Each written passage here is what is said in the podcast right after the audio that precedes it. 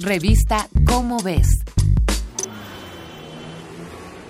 Ay, amigo, qué bueno que te encuentro. Ayer conocí al amor de mi vida. Ay, se llama Agustín. Ajá. El amigo de Rogelio. ¿Sí? ¿Lo conoces? No, pero dime con quién andas y te diré quién eres. Ay, hombre, pero ni has hablado con él. No, pero me dijeron que su abuelo anduvo en algo turbio. Y ya sabes, de tal palo tal astilla. Y árbol que nace torcido, su tronco jamás endereza. ¿Es posible vivir en una sociedad sin estereotipos, sin prejuicios, sin discriminación? ¿Cuál es la diferencia entre estos conceptos? Un estereotipo es una creencia socialmente aceptada acerca de la naturaleza y el valor de las personas. Se piensa, por ejemplo, que mayores son sabias y que los niños son inocentes. La acción de estereotipar forma parte de uno de los procesos cognitivos que más empleamos en la cotidianeidad. Sin estereotipos, nos sería difícil lidiar con toda la información nueva que se nos presenta día con día. El problema surge con los prejuicios, que son opiniones negativas, poco o nada abiertas a la discusión. Así, mientras los estereotipos son útiles y hasta cierto punto inevitables, los prejuicios suelen provocar problemas entre las personas, incluso antes de que éstas se conozcan. La discriminación actúa en el mismo sentido. Lo que la distingue es que en ella los prejuicios se manifiestan contra un grupo social.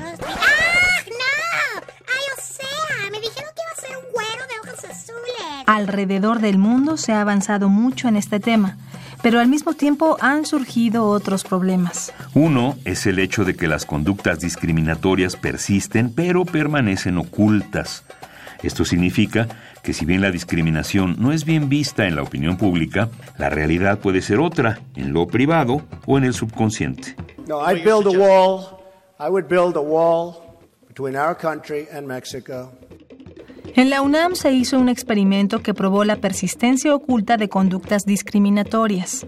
El Laboratorio de Psicobiología del Desarrollo aplicó una prueba a los estudiantes.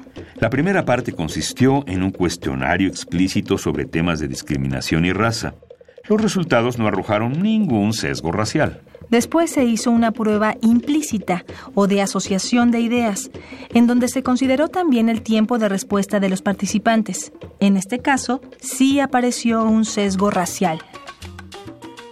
Otro estudio sobre la discriminación se llevó a cabo en la Universidad de Michigan.